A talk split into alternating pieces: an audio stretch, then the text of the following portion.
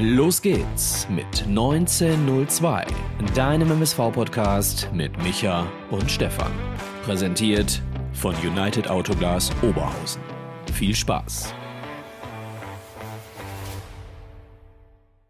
Eine neue Folge Podcasts 19.02. Heute mal nicht mit dem guten Michael, denn ihr habt es vielleicht gerade schon beim Regionalliga West Podcast gesehen und es soll kein böses Oben für uns sein, liebe Zebra-Freunde da draußen. Der gute Sven hier von unserem Kanal von den Podbolzern am Start, um über das glorreiche 2 zu 2 unserer Zebras beim SSV Ulm zu sprechen. Ich begrüße an diesem Sonntagabend den guten Sven. Schönen guten Abend. Einen wunderschönen guten Abend. Äh, vielen Dank, dass ich zu Gast sein darf hier heute Abend äh, und äh, mit euch ja, das 2 zu 2 in Ulm bzw. in Aalen beleuchten darf. schöne Grüße in die Runde. Ich freue mich da zu sein und ja, habe tatsächlich, ich habe Stefan schon gesagt im Off, ich habe tatsächlich sogar ein bisschen MSV-Expertise mitzubringen. Ich habe mir tatsächlich unter der Woche im Stadion das Spiel gegen Halle angeguckt und ja, habe mir mittlerweile auch mal so ein bisschen meine Meinung gebildet. Der eine oder andere wird sagen, was? Wer bist du denn? hatten, wir, hatten wir ja gerade. Jetzt ist mir auch gerade übrigens wieder eingefallen, Sven, äh, was ich noch sagen wollte vorhin, wo wir abmoderiert haben. Ich muss weg. Oder nee, ich, ich habe doch keine Zeit oder irgendwie sowas. Äh, Achso, ja, ja, alles klar. Ich, ich muss, TV total. Ja, ja, genau, genau. Rück, ja. Rückkopplung, sagt der eine oder andere gerade. Warte, gibt es hier Soundprobleme? Was? Dann, wenn dann bei Stefan, ich habe nichts verändert. Ich habe auch nichts guck mal, vielleicht äh, der Frankie El Royal, vielleicht äh, hat er oder schaut er uns auf drei Endgeräten. Naja, lange Rede, kurzer Sinn. Äh, ich freue mich, dass du da bist, dass du Zeit hast und äh, wie gesagt, der eine oder andere wird dich schon in äh, Verbindung setzen, jetzt hier gerade mit der Regionalliga West. So weit ist es ja noch nicht, Freunde. Und zunächst mal schönen, ja, Urlaub auch nochmal. Schöne Grüße an den lieben Michael der gerade da verweilt. Der hat es ja letzte Woche schon angekündigt. Dann haben wir nach unserer Ankündigung am letzten Sonntag aber trotzdem noch mal ein Special zum, ähm, zum, äh, zum Halle-Spiel gemacht, Sven. Da warst du nämlich vor Ort und jetzt gleich kommst du ins Spiel. Trotzdem auch noch mal gesamtheitlich zur Erklärung. Ähm, ich habe den einen oder anderen Spieler gefragt, ob er Zeit und Lust hätte, heute Abend hier Rede und Antwort äh, zu, äh, zu halten und beziehungsweise sich zu stellen. Das war ein bisschen schwierig äh, aufgrund der Rückfahrt gestern und heute hier und da und tralala. Ging leider nicht. Äh, dann habe ich viele Kollegen vom Magenta Sport versucht zu akquirieren. Das war auch nicht ganz einfach. Es soll nicht desrespektierlich klingen, aber jetzt bist du natürlich hier.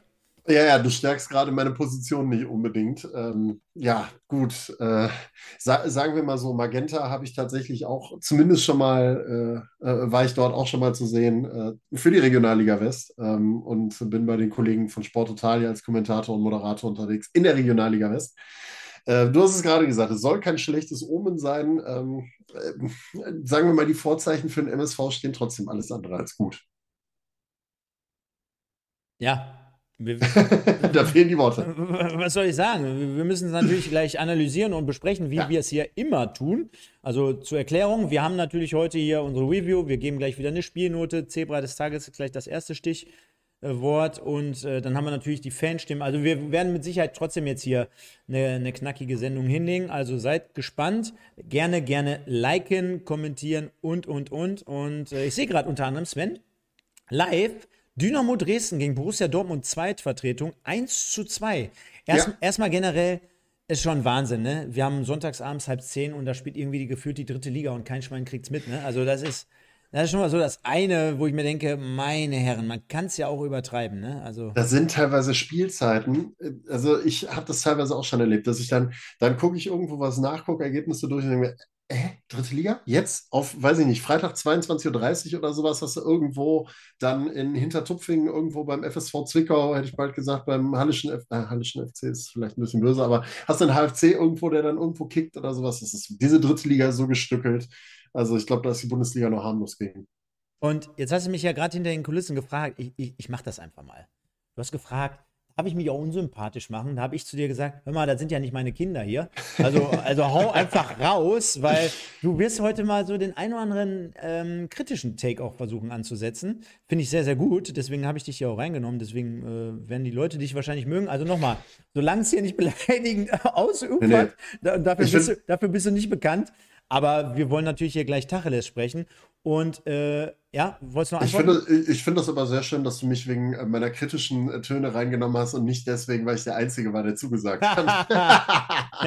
Kann man ja auch mal so schön sagen, genau. Richtig. Pass auf, äh, wir starten immer ganz äh, schön mit einer Kategorie, die sich nennt bei uns äh, Zebra des Tages. Und äh, jetzt ist es natürlich so, dass wir gleich über einige allgemeine Themen sprechen. Ähm, wenn du da jemanden hättest, dann würde ich dich jetzt vorlassen und dann könntest du gerne damit starten, aufgrund dessen, dass ich es natürlich komplett verfolgt habe ähm, und ich vielleicht noch einen mehr benennen könnte. Ja, ich mache mir das Leben einfach. Ich mache mir das Leben total einfach und sage Robin Müller äh, natürlich als Zebra des Tages, weil der äh, am Ende des Tages noch den Punkt gesichert hat für den MSV mit dem 2 zu 2. Ähm, von daher schmeiße ich den in die Verlosung rein und bin erstmal grundsätzlich safe, weil also wenn du nicht gerade dann noch drei Tor, zwei Gegentore dabei verschuldet hast vorher ähm, und vielleicht noch dafür gesorgt hast, dass einer mit Rot vom Platz fliegt, weil du einen Fehler gebaut hast, in der 92. Ausgleich machst, ist das schon ganz gut als Grundlage, würde ich sagen. Definitiv, da gebe ich dir voll und ganz recht. Und ich würde das mal kurz und knapp erweitern. Ihr könnt ja auch noch mal ein paar Sachen reinschreiben, liebe Leute. Also, wir haben ja hier schon wieder, ach, wir gehen ja schon wieder auf die 200 Live-Zuschauer zu mit einem offiziellen Account. Ähm, dann wollen wir gleich insgesamt vielleicht auch nochmal über die allgemeine Situation sprechen. Wir wollen über mögliche Neuzugänge sprechen. Werden ja so ein, zwei Leute ge gehandelt beim MSV. Da, da können wir gleich mal drauf zu sprechen kommen. Ich mach's kurz beim Zebra des Tages. Ihr schreibt schon rein. Ähm, nee, ihr schreibt es noch gar nicht rein. Ich hätte gedacht, da kommen jetzt ein paar Namen. Ich mach's trotzdem kurz. Und ich finde, ist auch kein Geheimnis. Der MSV liegt 2-0 zurück und du hast eigentlich ein Spiel, wo du sagen würdest, ist entschieden. Also so wie die Mannschaft schon wieder aufgetreten ist, mir gegen, also mir zumindest auf, auf, dem, auf dem Fernseher so transportiert hin nach Hause. Boah, Körpersprache, äh, ging nicht viel im Spiel, beziehungsweise gar nichts. Äh, und dann wechselt der Trainer, der wechselt Leute aus wie Ginczek, Janda, Engin, Kölle, Pledel. Wo du im ersten Moment denkst, hör mal, hat der sie noch alle auf der Pfanne? Und ich muss wirklich sagen, ich dachte mir, boah, ist mutig, ne? Ist echt mutig.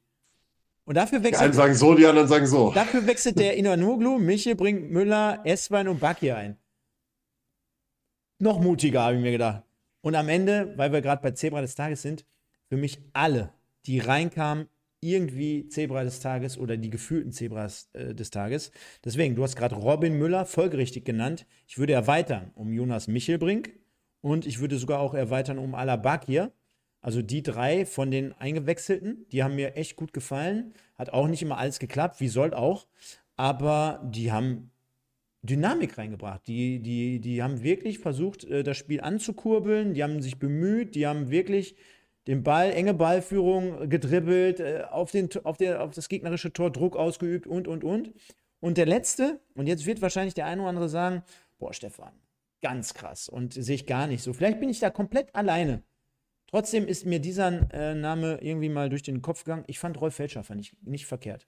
Und das ist auch einer, der kriegt immer äh, relativ viel Haue hier äh, oder auch generell. Und der war jetzt gestern auch nicht krass geil oder so. Bitte versteht mich nicht falsch. Aber ich meine, der hat sich eine Gelbe abgeholt. Der hat sich mit der Schiedsrichterin angelegt. Der hat, der hat mir gegenüber mhm. was ausgestrahlt. Der hatte einfach irgendwie zumindest mal Feuer im Blick. Ja? Dann hat er den einen oder anderen äh, Distanzschuss äh, mal an den Tag gelegt. Also der war sogar gefährlich. Der hatte irgendwie gefühlt auch offensiv dran und ich fand, der hat sich richtig reingehauen. Der hat jetzt nicht geil gespielt oder mega krass geil, aber der hat sich reingehauen. Und das ist in erster Linie mal im ersten Moment im Abstiegskampf das, was ich sehen will.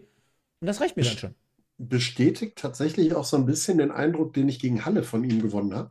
Äh, jetzt nicht so als der Offensivmotor auf der rechten Seite natürlich, aber er hat tatsächlich auch in den Zweikämpfen, äh, gerade im Defensivverbund gab es einen Zweikampf, ich glaube, im Stand von 2 zu 1 in Halbzeit 1 noch, ja, in Halbzeit 1 noch, ähm, gab es einen sehr, sehr guten Zweikampf oder eine gute Zweikampfführung von ihm, die dann auch äh, entsprechenden Szenenapplaus gekriegt hat, wo er es geschafft hat, dann äh, den Gegner so abzudrängen, dass der Ball ins Tor ausging. Ähm, also giftig war der auch gegen Halle schon. Hat mir da, was Zweikampfführung und Giftigkeit anging, wirklich gut gefallen. Hat nicht alles richtig gemacht, klar, aber grundsätzlich, da passte die Einstimmung auf jeden, äh, Einstellung auf jeden Fall schon mal.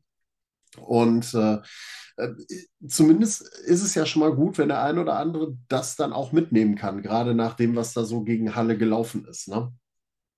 Definitiv. Definitiv. Und äh, deswegen haben wir es jetzt im ersten Moment mal eingeloggt, bekommen hier zumindest von dem einen oder anderen auch ein bisschen Zustimmung. Das ist ja auch schon mal ganz, ganz nett von euch da draußen. Äh, ihr würdet von mir auch Zustimmung bekommen, wenn ihr noch ein bisschen liken würdet. Also, ihr kennt das Spielchen. Ansonsten äh, wird ein geiler Abend. Hier sind genügend Leute wieder am Start und dann gehen wir mal voll rein. Denn die äh, Zebra des Tages Frage benennt sich oder äh, bestimmt sich wie folgt: Robin Müller zur Auswahl, Alabakia, Jonas Michelbrink und Rolf Felscher. Gibt gerne Gas, stimmt bis zum Ende der Sendung ab und dann wollen wir mal ein bisschen reinschauen und das machen wir immer ausführlichst hier. Wir, wir, wir gehen mal immer ein Stück zurück und dann gehen wir wieder ein Stück nach vorne, wie ihr es gewohnt seid. Denn Sven, ein Schritt vor, zwei zurück, ein nach links, drei nach rechts. Das wäre das es beim MSV, aber du hast gerade angesprochen.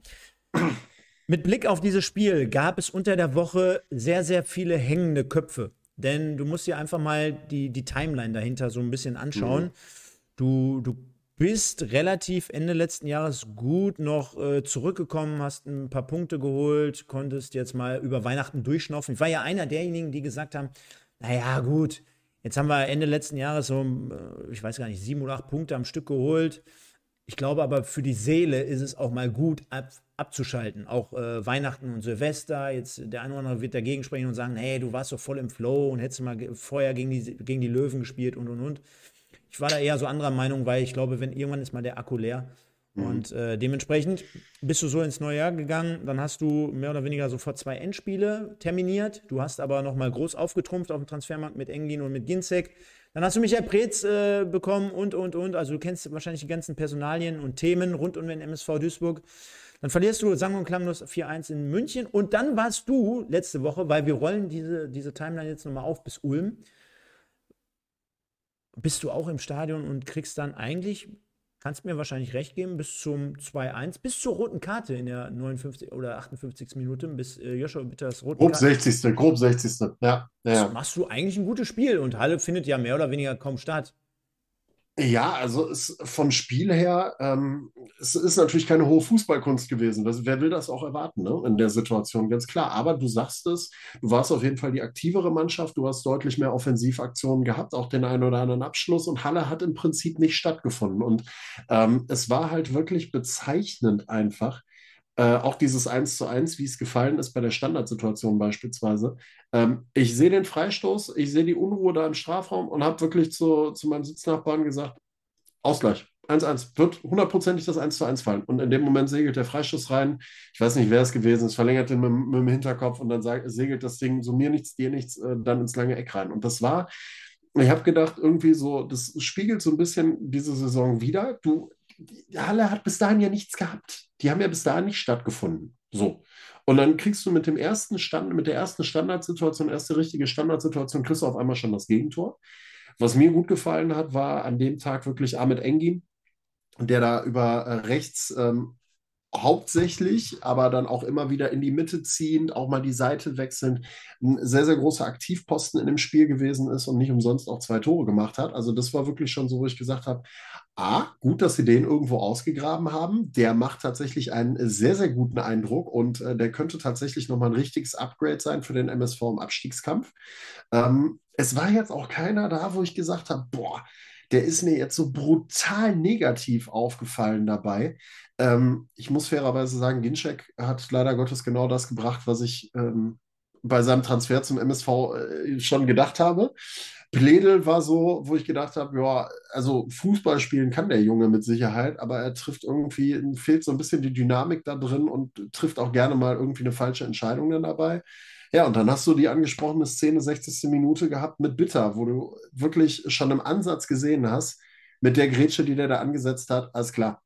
Der sagt schon mal, äh, der hat keinen Bock mehr, er geht jetzt zum Duschen. Es war aus der Perspektive von der, von der Tribüne klar rot. Ne? Und dann bricht das Spiel halt. Ne?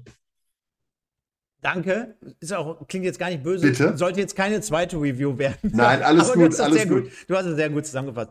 Ich wollte einfach nur darauf hinaus, äh, dass natürlich mit diesem unglücklichen Spielverlauf ähm, natürlich alle sehr, sehr geknickt waren, weil die drei Punkte, ich will gar nicht sagen, waren jetzt fest einkalkuliert, aber die tun dir natürlich doppelt und dreifach weh, weil Total. der Vorsprung von Halle auf den MSV beispielsweise von diesen fünf Punkten auf acht Punkte nach diesem Spiel äh, angewachsen ist. Und du natürlich, ja, absolute Katerstimmung in Duisburg vorgefunden hast. Ne? Das hast du nach Ja. dem Spiel in den Interviews herausgehört. äh, Du hast es in den Pressekonferenzen dann gesehen und mitbekommen. äh, Jeder war irgendwie niedergeschlagen. Und dann ist es natürlich echt, echt ganz hart, wenn du dann äh, mit dem Hintergrund auch noch, dass natürlich nebenbei mal eben Baccalotz noch länger ausfällt, äh, Sebastian May sich im äh, München dann den Kreuzbandriss geholt hat. Das heißt, ich sag mal, wenn das jetzt alles nicht so passiert wäre, würden wir jetzt wahrscheinlich nur darüber sprechen, dass beispielsweise noch in der nächsten Woche ein Spieler kommt. Jetzt musst du natürlich gucken. Basti Mai, Kreuzbandriss, gar nicht mehr zur Verfügung. Raus. Äh, wird ja. Ja. irgendwann von der Krankenkasse übernommen. Eigentlich musst du da jetzt auch nochmal handeln. Also, wenn da jetzt nicht noch mindestens zwei Spieler kommen, dann würde es mich extremst wundern. Äh, schauen wir aber gleich auch mal drauf. Also, der MSV Ja. extrem stark angeschlagen, von der, von der Psyche her nach Ulm angereist und davor natürlich wie gewohnt äh, die Pressekonferenz, die war mal wieder zum Schießen. Sehr, sehr geile Fragen, hört es euch gerne an. Also, wenn ich nicht äh, Journalist in meinem zweiten Leben werden würde, ich würde es dann in dem Fall nochmal tun für euch da draußen. Und wie gewohnt äh, schauen wir natürlich hier auf die Ausstellung, denn die sollte sich zumindest auf einer, glaube ich, Position nochmal verändern, aufgrund der roten Karte von Joshua Witter. Muss ja. Dementsprechend Vincent Müller im Tor, Köter von links nach rechts, äh, Knoll, Fleckstein, Felscher. Dann haben wir davor Janda, Castaneda, davor wiederum Kölle, Pledel und Engin und ganz vorne Ginzek. Gibt es einen Spieler, jetzt mal für jemanden wie dich, gibt es einen Spieler, von, von dem du trotzdem sagen würdest, naja, das ist schon, schon ein geiler Kicker, auch in der dritten Liga und äh, den habe ich vielleicht auch am Dienstag äh, gegen Halle, ist der mir aufgefallen oder ich verfolge den Weg jetzt schon etwas länger.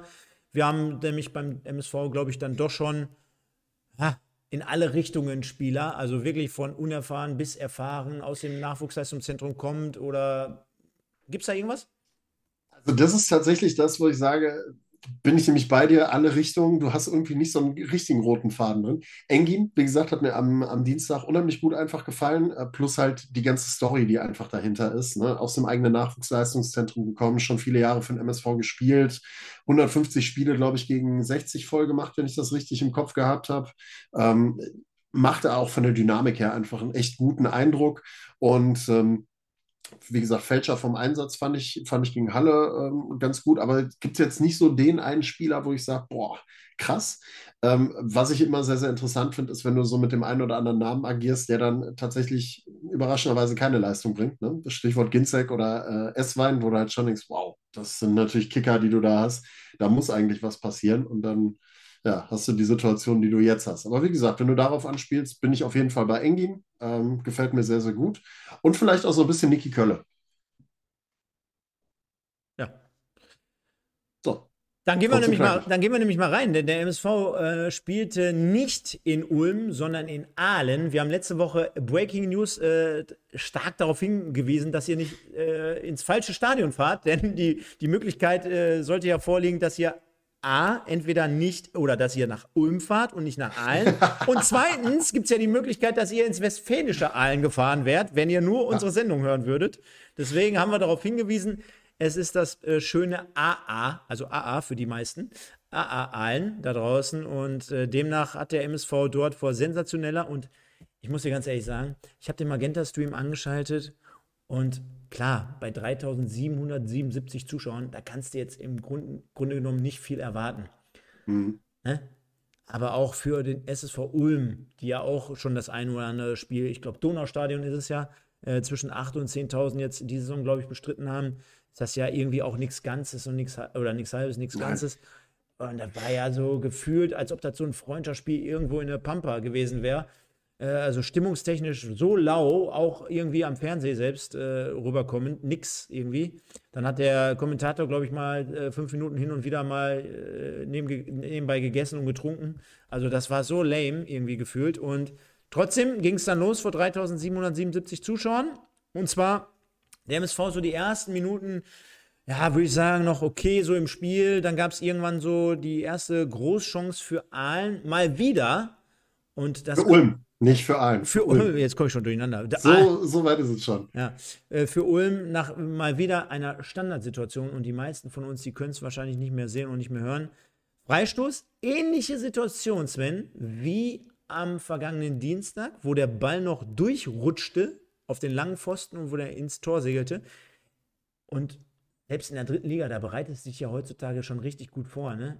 Ich kann mir vorstellen, ähm, denn die, die standen da zu zweit am Ball und äh, die besprachen sich nochmal, dass gesagt wurde, hey, weißt du noch, hier in unserer Videovorbereitung, einfach den Ball so reinschlagen, äh, hinten Pendy, Standardsituation und und.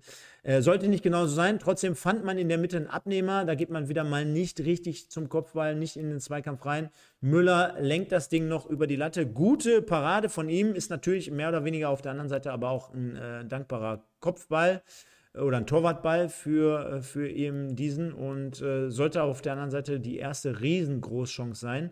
Und dann auf der anderen Seite, oder ein paar Minuten später, war es dann aber trotzdem soweit. 1 zu 0, 24. Minute, Gal nach einer Ecke, zwar nicht direkt im ersten Moment, aber die rutscht dann, beziehungsweise wird verlängert von MSV Duisburg. Und dann, ich gucke es mir gerade, glaube ich, zum achten Mal an ich kann mir gut vorstellen, dass ein bisschen was mit, den Sonnen, ähm, mit dem Sonnenlicht zu tun hat, aber Engin springt mehr oder weniger am Fünfer komplett oder so halb komplett am Ball vorbei. Der Ball landet dann vor den Füßen eines Ulmers, der wiederum nimmt ihn einmal so fast, ja, so Dropkick mit der Innenseite allerdings und schiebt ihn einfach durch den Fünfer nochmal rein. Jetzt stellt sich natürlich auf der einen Seite die Frage, ja, da, da stehen irgendwie sieben, acht Duisburger im, rund um den 5-Meter-Raum dass da nicht irgendwie einer ist, der zumindest da irgendwie klären kann. Der, der segelt da also wirklich schön flach durch den Fünfer und dann brauchst du, oder Gal in dem Fall, nur aus 3,50 Meter den Ball einschieben. Auf der anderen Seite wurde noch reklamiert, dass es Foulspiel war an, ich glaube sogar, ähm, wer war es, der da hochgegangen ist. Aber in der Wiederholung sieht man, ich glaube, das müsst ihr euch auch nochmal anschauen, dass glaube ich, sogar der eigene Mann war. Ich glaube, Kölle hat dort seinen eigenen Mitspieler über den Haufen gerannt. Von daher folgerichtig, Tom Gahl 1-0, Ulm. Also ich habe äh, ich gerade die, Situ Sorry, die Situation, ich gucke es mir gerade auch nochmal an. Es ist ja auch wieder, also das Ding rutscht hier bis hinter einen langen Pfosten an den Fünfer, hinter den Fünfer durch. Da ist schon mal keiner bei dem Ulmer. Und dann, das ist ja, das hat ja ein bisschen was von Ping-Pong, was sie dann da machen. Ne? Also es ist jetzt auch nicht so ein richtiger Schuss oder so ein richtiger Pass, sondern er lässt das Ding ja in der Regel eigentlich mehr prallen in die Mitte. Und dann hast du da wirklich in so, wie, so, wie in so einem Halbkreis irgendwie so vier, fünf Leute um Gal rumstehen. Der ist ein gelernter Defensiver, der ist im Sommer von Gladbach 2 gekommen, aus der Regionalliga übrigens. Ähm, der konnte ja gar nichts anderes mehr machen in der Situation. Also Standardverhalten in der Situation, das ist ähnlich wieder wie gegen Halle, du hast es gerade gesagt, Standardsituation wieder. Und das ist absolutes, das ist eine 6. Also ich habe jetzt noch nicht genau gesehen, welche, du hast die Spieler gerade aufgezählt, ähm, wer jetzt ganz genau explizit da drumherum stand, aber im generellen im Abwehrverbund, das ist ja, du kannst doch den da nicht so, nicht so frei stehen lassen. Du kannst den doch, du pennst ja völlig. So, und dann liebe ich es ja, ich habe das gerade eben bei dem einen oder anderen auch schon wieder gelesen, äh, der das ange, angeteasert hat, dass das bei diesem Tor passiert ist. Ähm, diesen wunderbaren Reklamierarm. Ne? Den hast du dann beispielsweise bei, bei Müller im Tor, der reißt sofort die Arme beide hoch, wo ich denke, immer, der ist alles, nur nicht im Abseits. Und ein Foulspiel gibt es in der Situation meines Erachtens auch nicht unbedingt, ja, dahinter liegen zwei, aber ey, sorry, spiel doch die Situation einfach mal zu Ende und reiß nicht einfach die Arme hoch dabei. So, und das ist halt auch so eine Geschichte, wo ich jetzt mal sage, unabhängig davon, wo du in der Tabelle stehst, das ist eine Einstellungssache, die mir so dermaßen auf den Sack geht im deutschen Profifußball. Ich weiß nicht, ob er sich das von Manuel Neuer abgeguckt hat. Bei Manuel Neuer ist es ja auch jedes Mal so grundsätzlich, wenn die Bayern sich ein Tor auffangen, warum geht erstmal der Arm hoch, so nach dem Motto, ich habe irgendwas zu erzählen. Schwachsinn. Spiel die Scheiße vernünftig zu Ende und dann kannst du dich hinterher immer noch aufregen, falls es abseits gewesen ist. Aber mach doch nicht sowas. Also bei aller Liebe. Und dann, also, also wenn er zumindest auf, auf Foul den Arm gehoben hat, ist, ist einfach nur, auch nur geil, wie, wie Kölle äh, Marvin Knoll, ich äh, habe es gerade nochmal gesehen, wie der, der, dem einfach in die Hacken reinrennt ja? und trotzdem hebt er den Arm. Äh, klar, ja? man kann es ja mal probieren, natürlich. Ja, genau. So, und das, sind, das ist halt so eine Nummer, wo ich sage, ey, hör auf, diese ganze Reklamierscheiße zu machen, spiel die Situation zu Ende und sorg vor allen Dingen mal dafür, und das ist kleines Einmaleins, bei aller Liebe. Also da sind diverse Spieler einfach nicht mit dem Kopf bei der Sache gewesen bei dieser Standardsituation. Zum einen, dass sich der eine Ulmer hinten am Strafraum, äh, am, am Fünfer absetzen kann und den Ball nochmal flach reinspielen kann. Und zum anderen, dass du dann einen Tom Galda in der Mitte stehen hast, der kein ausgewiesener Stürmer ist und auch so viel Platz hat. Also bei aller Liebe. Aber das Ding, das ist schon, das ist schon hart, wenn du dir so ein Tor fängst. Ich, ich weiß ja nicht, ob du es kennst. Wir haben das jetzt hier äh, letzte Woche mal eingeführt. Wir haben ja eine neue Kategorie. Und zwar bei Anzeigler gibt es ja mal das Kacktor der Woche, ne? Mhm. Wir kommen auch gleich. Äh, eigentlich lohnt es sich für einen MSV-Fan, das ist so ein bisschen Balsam für die Seele, dass wir das heute zweimal hören. Äh, hast du die Möglichkeit, auch die Musik im Stream zu hören? Also Kannst du, kannst du einmal laut, äh, kannst du für dich hören zumindest, dass du auch das hörst, was, was, du, was, was die Leute hören? Ja, ja, ja, ja, ja, ja. Warte, warte, aber, warte. Aber, aber, irgendwie nur, dass du es hören kannst, sonst hören wir uns nämlich doppelt. Kriegen wir hin. Ja? Okay.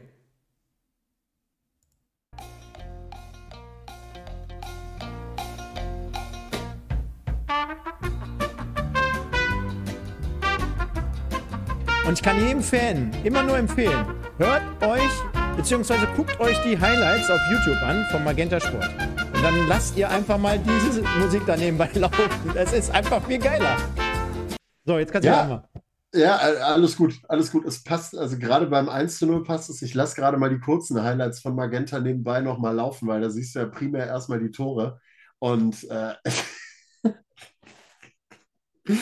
Äh, sorry, dass ich lachen muss. Ich habe mir gerade nur das 2 zu 0 angeguckt und auch da bist du ja wieder in derselben Situation. Ne? Also Gedankenschnelligkeit, Handlungsschnelligkeit ist jetzt nicht so, äh, nicht so ganz weit vorne in der Situation. Ne? Also, ja, was soll ich sagen?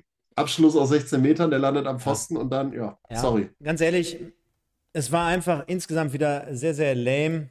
Äh, Benny Hill Musik würde auch passen. Was ist denn Benny? Kennst du es? Benny Hill ist doch hier, ähm, ähm, na, wie heißt das? Ist das nicht Monty Python? Warte. Ja, äh, Hier Ritter der Kokosnuss ja, und sowas äh, in der Richtung. Warte mal, warte mal.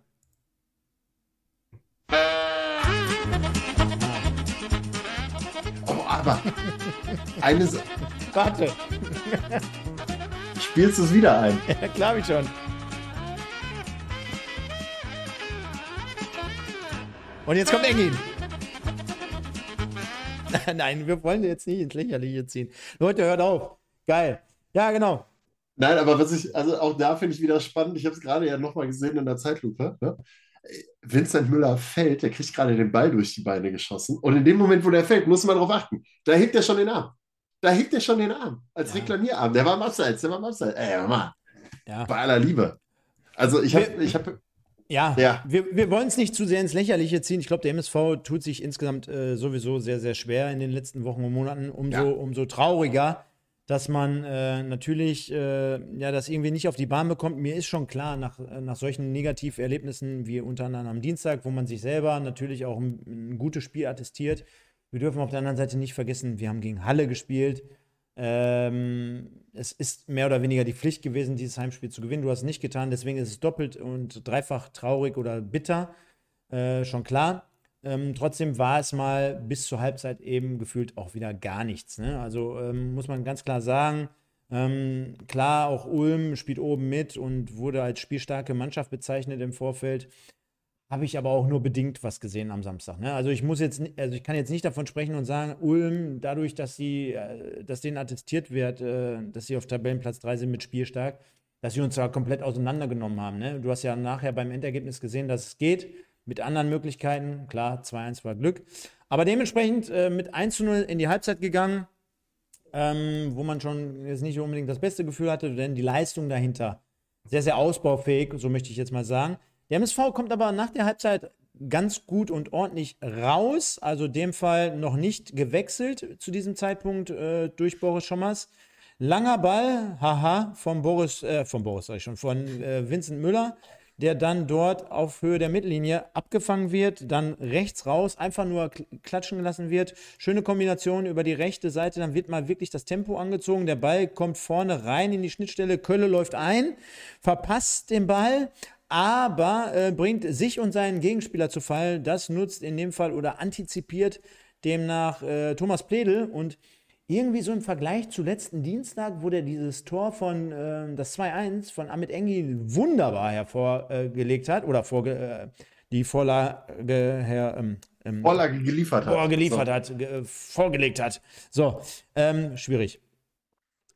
Und ich ihm gesagt habe oder über ihn gesagt habe, mein Gott, da ist er ja mal wirklich explodiert dachte ich mir, boah, jetzt kam er ja gestern da nur so sehr schwer aus dem Quark, denn äh, er läuft dann diesen Ball hinterher, der durchrutscht, schließt noch mit links ab, aber ich glaube, der wäre sowieso nicht reingegangen. Also in dem Fall gar keiner mitgelaufen, äh, am Torwart vorbei und am Tor vorbei, ist ein bisschen mehr oder weniger auch verhungert auf halber Strecke. Trotzdem Signal und gute Möglichkeit, dass man auch mal zielstrebig nach vorne spielen kann, dass man auch gegen Ulm spielerische Elemente mal sieht und dass man auch mal so einen Gegner auskontern kann. Also sollte dir als, als Mannschaft natürlich auch Mut machen oder geben. Und äh, ja, das war so die erste Geschichte, dass du aus der Halbzeit kommst und dementsprechend schon mal einen guten Abschluss hast. Umso, ja, ich komme immer wieder auf bitter heute Abend. Erst fliegt er am Dienstag vom Platz, heute sprechen wir über bittere Erlebnisse. Aber umso bitterer ist es dann natürlich, dass du ja gefühlt mit dem ersten Torschuss, mit dem ersten richtigen dann nach der Halbzeit dann äh, sofort das 2 zu 0 bekommst. Und zwar ist es in dem Fall, wartet, ist es Castanaras in der 61. Minute und die Besonderheit an diesem Tor, der war gerade gefühlt, ich glaube, könnt ihr mal reinschreiben, ob ihr es noch auf dem Radar habt, 45 Sekunden auf dem Platz. Gefühlt ist der von der Auswechselbank direkt zum Torjubel durchgelaufen. Es ist, also du hast es ja gerade beschrieben, ne? Du hast so ein bisschen, das ist ja der Vorteil in der dritten Liga. Also es gibt ja die Möglichkeit, dass du selbst als Team, was unten drin steht, du kannst an einem guten Tag immer einen schlagen, der auch oben ist. Also diese Liga ist insofern halt ein bisschen ausgeglichen. Wenn der eine einen nicht ganz so guten Tag hat und der andere hat einen sehr guten Tag, kannst du hätte man auch als MSV Duisburg problemlos, glaube ich, den SSV Ulm schlagen können. Das haben sie in Halbzeit 2 dann auch immer mal wieder dann so spätestens ab dem Anschlusstreffer bewiesen. Aber dieses 2 zu 0 war halt dann auch wieder. Diese beiden Gegentore zeigen halt wirklich einfach, ja, den Stellenwert, den du in der Liga hast, beziehungsweise der Punkt, an dem du mittlerweile mit diesem Verein stehst. Nicht, dass du dir die Dinger selber reinlegst und dass du eine Slapstick-Noah bist, aber wenn du halt unten drin stehst, und wie hat es Andi Breme mal immer so schön gesagt, wenn du Schei hast du Scheiße am Schuh, hast du Scheiße am Schuh. Das ist halt nun mal so. Und dann kriegst du halt auch solche Dinger rein. Dann knallt der Ball gegen den Pfosten. In anderen Fällen prallt er dann zur Ecke ab. So, und da fällt er jetzt, wie, wie ist der gute Mann, Casta, Castanara, äh, fällt er dem direkt vor die Füße und er kann das Ding dann Müller durch die Beine schieben. Also da hast du ja direkt mal zwei Sachen. Ne? Zum einen der Abschluss, der dann an den Pfosten geht. Der geht dem Stürmer direkt vor die Füße. Handlungsschnelligkeit habe ich gerade eben schon mal gesagt. Bei der MSV-Abwehr ist die andere Geschichte dann in dem Moment. Aber dass er das Glück hat, dass ihm der Ball vor die Füße fällt, der nimmt den ja dann auch direkt und dann noch den Müller durch die Füße, durch die Beine zieht. Das ist ja nochmal das nächste Glück, was er dann in dem Moment hat. Das hast du halt eher, wenn du oben stehst und genau das Pech hast du halt eher, wenn du unten drin bist. Ich sehe es nochmal ein bisschen anders. Nicht, dass es falsch ist, es war alles richtig. Ich spule aber gerade noch mal ein Stück zurück und das war mir gar nicht so in dem Moment bewusst gestern, wo das Tor gefallen ist. Aber es gibt eine, eine Szene, die einfach sinnbildlich dafür ist. Die ist noch mal vier, fünf Sekunden zuvor. Und zwar der Ball, ja, ich sag mal so fünf Meter in der MSV-Hälfte, also hinter, knapp hinter der Mittellinie. Und du bist dort in einem Zweikampf mit drei Leuten. Es sind, glaube ich, Ginzek, Köter und Castaneda, der gleich dazukommt. Und du verfängst dich in einen Zweikampf auf Höhe der Mittellinie, wo du jetzt eigentlich sagen könntest, ja, wir haben ja gesagt, der SSV Ulm, der ist spielstark. Der mhm. SSV Ulm hat ein, ist im Flow und äh, spielt um den Ausstieg. In dieser Situation komplett, ich sage jetzt mal, drauf geschissen. Denn diese Situation ist für mich einfach sinnbildlich. Du könntest doch gegen egal welchen Gegner auf der Welt spielen. Egal. Ganz egal. Nimm ruhig Real Madrid. Wenn du so tief drin stehst, dann musst du solche Zweikämpfe wie wirklich eine Männermannschaft annehmen und auch mal gewinnen. Da sind ja jetzt drei Mann, die quasi sich von anderthalb Leuten, aufgrund der Aufteilung auf diesem Bild jetzt gerade, diesen Zweikampf verlieren und der eine hält das Füßchen nur ein bisschen rein, Castaneda kommt hinzu, will dann noch sich einmal um die eigene Achse drehen, äh, Köter hat den Ball am Fuß, verliert ihn wieder und der ähm, Ulmer der zweite Mann im Hintergrund, der spitzelt den nämlich vorentscheidend dann rechts raus auf die Seite. Der ist gedanklich dann auch schon wieder so weit, dass der einfach einen Spielzug vorausdenkt. Verlange ich ja von den MSV-Spielern gar nicht, dass sie im Moment gedanklich noch vorausdenken. Ich verlange aber in dem Moment, dass man diesen scheiß Zweikampf wie Männer führt und auch mal für sich gewinnt. Weil das sind vorentscheidende Dinger auf Höhe der Mittellinie, wenn ein Köter aufrückt, wenn er in die Mitte aufrückt, sodass seine linke Seite offen ist, der Gegner dann mit Dampf anlaufen kann. Und dann geht es ja noch weiter. Du dann mit diesen drei Mann so mehr oder weniger auch nur hinterher trabst. Ja, warum hat der, äh, der Spieler, der ähm, am 16er mit links dann an den Pfosten schießt, warum hat der so viel Platz? Der kommt ja auch aus der Mitte.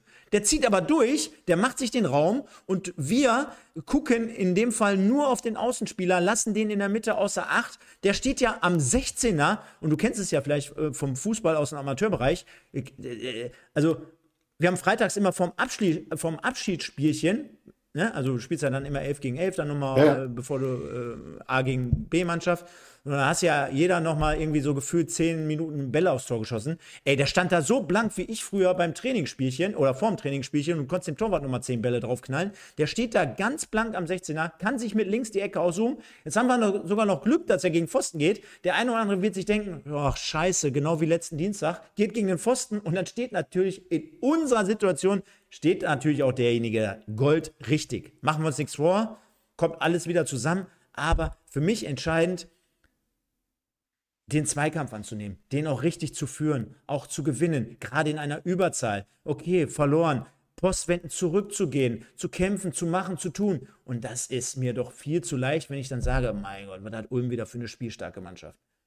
Das ist ja, da sind wir ja wieder bei dem Punkt Einstellung. Das ist ja das, was ich gerade eben gesagt habe. Ne? Du hast ja das Thema Handlungsschnelligkeit, das Thema Einstellung im Generellen, das habe ich ja zum 1 zu 0 beispielsweise auch schon gesagt, wo ich mir denke, das kann doch nicht sein, dass man da alle, alle Welt ist da irgendwo so mit den Gedanken, irgendwo weiß ich nicht, ja, was gab es gestern Abend zu essen noch? Oh, heute Abend noch, oh nee, wir müssen noch mit dem Bus wieder zurückfahren und oh, ist alles scheiße, ist alles kacke.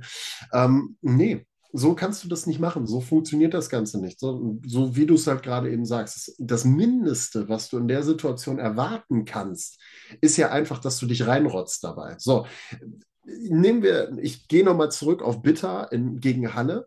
So, der war am Ende des Tages natürlich die ärmste Sau, weil er da den Platzverweis kassiert hat in dem Moment.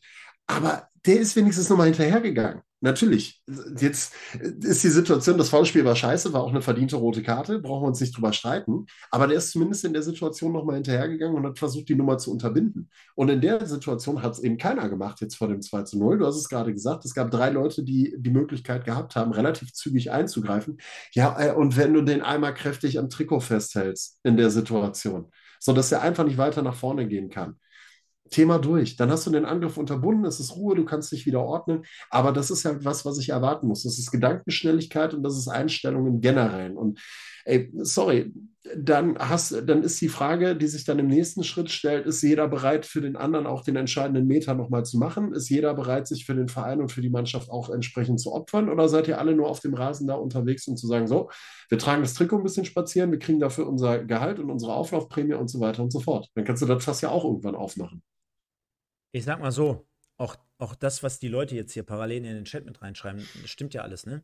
Und was für mich einfach erschreckend ist, klar, jetzt kann man wieder über Vincent Müller sprechen, äh, der wiederum nur hinterher schaut, der sich nicht schmeißt.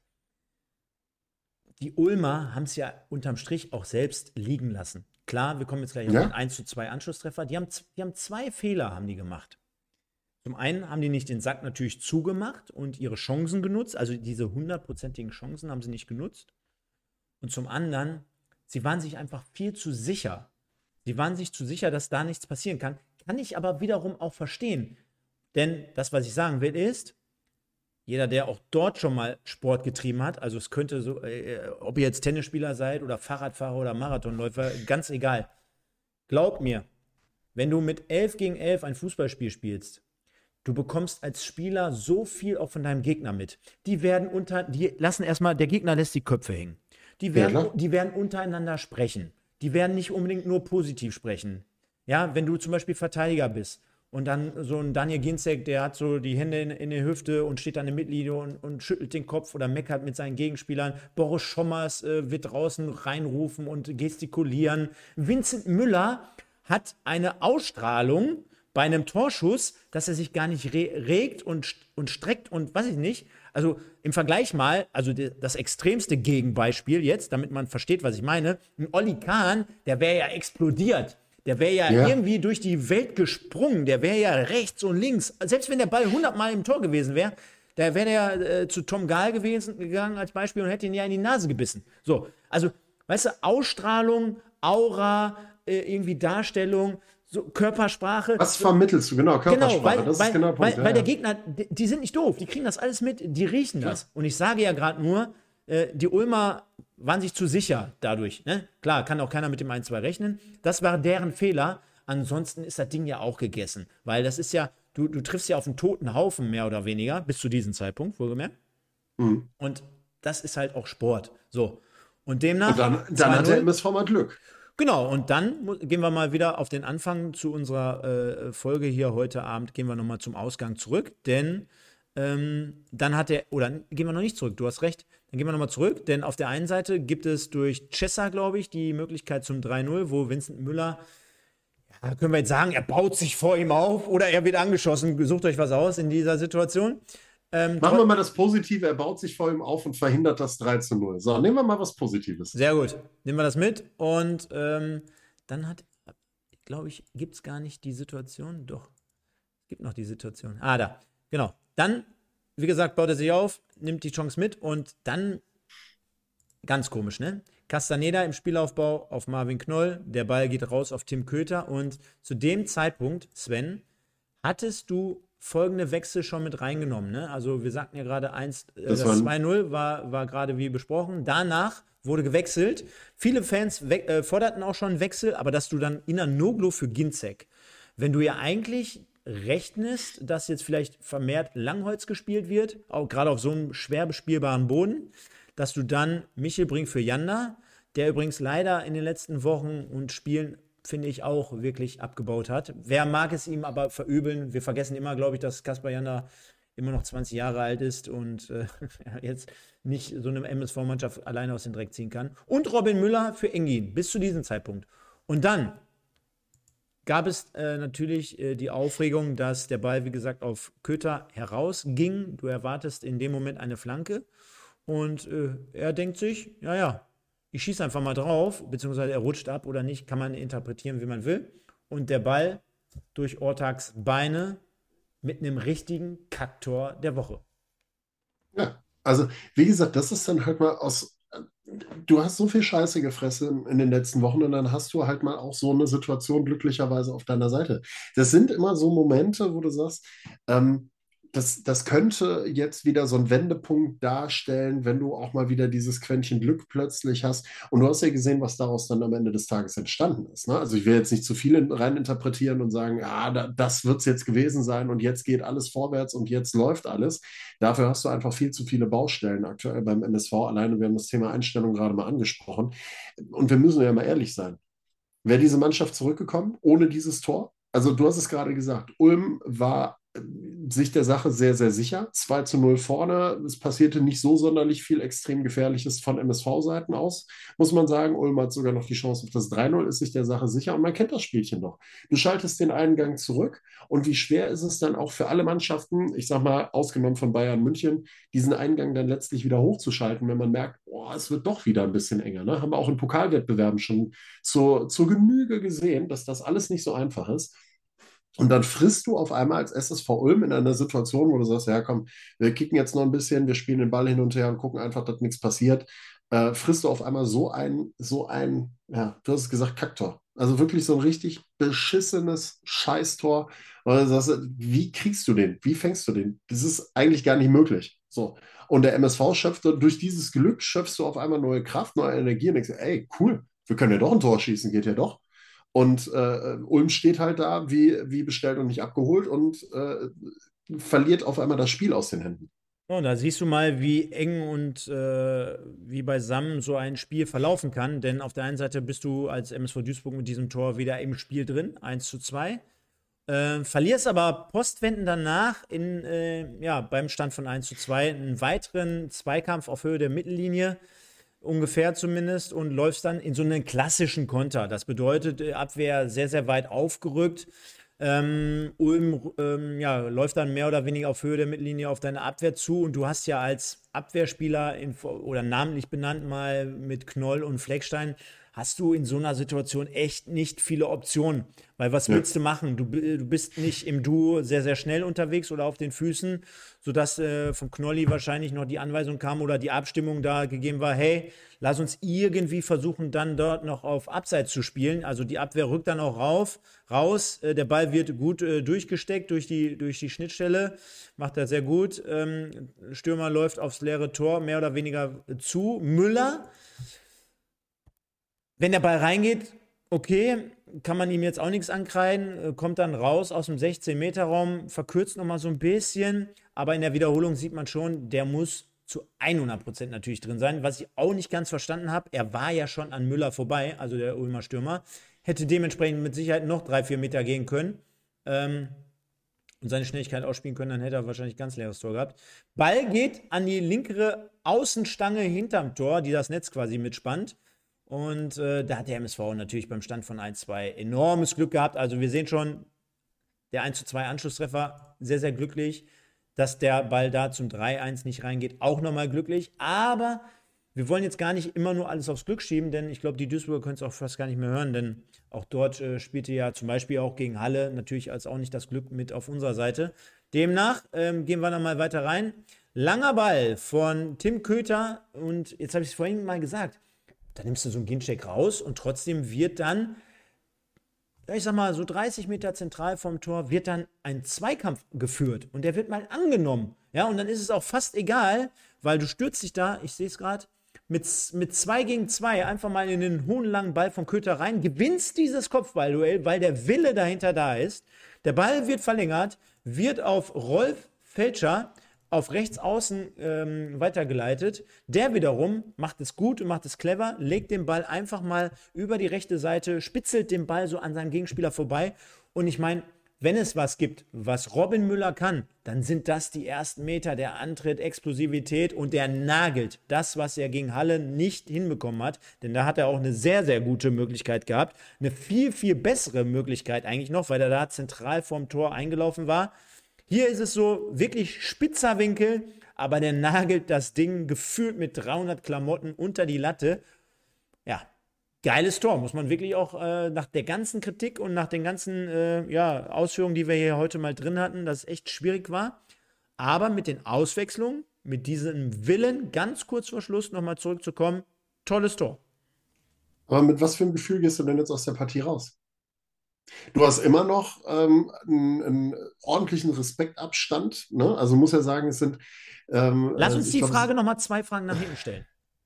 Das ist ja, okay. ist ja berechtigt. Ist ja berechtigt, nur dann würden wir im Vorfeld einmal das Ding komplett schließen, mhm. weil wir dürfen auch nicht unterschlagen, dass äh, du danach immer noch ein paar Minuten auf der Uhr hattest und äh, will jetzt gar nicht sagen, dass der MSV da noch tausend, äh, tausendprozentige hatte oder eine hundertprozentige, aber äh, du hattest dann wirklich noch mal zwei, drei gute Ballgewinne, wo du vielleicht gerade mit dem Momentum ein bisschen spielen hättest müssen und noch mehr irgendwie äh, vielleicht noch äh, erreichen können. Klar, das war dann irgendwie zum Schluss auch so ein bisschen nicht Fisch, nicht Fleisch. Äh, deswegen kann man mit, Sicherheit gerade, wenn man zumindest nur dieses Spiel betrachtet, Sven, mit dem Punkt natürlich gut leben, weil unterm Strich spielst du beim Tabellendritten, du liegst 2-0 zurück, sang- und klanglos. Für mich der Gamechanger, dass du wirklich auch mal die zweite Garde reingeworfen hast, die etwas mhm. jüngeren Spieler, die dort irgendwie sehr, sehr motiviert um die Ecke daherkamen, muss man wirklich sagen. Ist ja auch nicht selbstverständlich. Ne? Du musst ja einfach mal dir äh, da auftun und sagen, okay, da kommt jetzt ein Inanoglu, Michel Brink, Robin Müller und Bakir beispielsweise, erstmal jetzt mal ausgeklammert, aber die kommen da rein und haben ja nicht diesen Stellenwert in der Mannschaft. Diesen Stellenwert haben die schon seit zwei, zum Teil ein, zwei Jahren nicht. Und deswegen fand ich es wirklich sehr, sehr gut und sehr, sehr stark, wie sie sich eingebracht haben. Und für mich, nach solchen Auftritten, mit Sicherheit der ein oder andere, mit Sicherheit dabei, der sich auch für den nächsten Sonntag empfohlen hat, weil da muss er wirklich mal auf, äh, auf den einen oder anderen vielleicht mal setzen. Dementsprechend trennen beide Mannschaften sich 2 zu 2 unentschieden. Ulm hat es mit Sicherheit verpasst, da den Deckel äh, zuzumachen oder draufzusetzen. Der MSV für seine Verhältnisse aktuell mit Sicherheit, äh, zumindest mit einer Reaktion in den letzten 20 Minuten, nimmt diesen einen Punkt mit. Und jetzt kommen wir zu deiner Frage. ja, wiederhole ich die Frage nochmal. Mit welchem Gefühl gehst du denn aus so einem Spiel raus? Weil ähm, du hast 60, 70 Minuten lang hast du dir gefühlt den größten Scheiß zusammengespielt und äh, liegst verdient 0 zu 2 hinten und die letzten 20 Minuten beweist du Moral, holst einen Punkt bei einem Team, was oben mit dabei ist, hättest aber in der Theorie eigentlich drei gebraucht, damit der Abstand äh, zumindest vielleicht ein bisschen verkleinert wird. Also irgendwie, dann gehst du mit dem positiven Gefühl rein, dass du Leute reinbringen kannst, die so einen kleinen Gamechanger mit sich bringen, weil sie dann die entsprechende Einstellung an den Tag legen. Also es gibt ja tatsächlich ein, ein paar kleine positive Aspekte, auch dass das Glück wieder ein bisschen auf deiner Seite Seite war in diesem Spiel. Es gibt ja den einen oder anderen positiven Aspekt, aber das große Ganze ist ja immer noch scheiße, was du hast. Also ist ja immer noch, brauchen wir uns ja nicht drüber unterhalten. Aber nimmt man trotz dessen, oder anders, anders gefragt, nimmt man was Positives daraus mit tatsächlich jetzt als, als Duisburger, weil du immerhin das 2 zu 2 noch gesichert hast?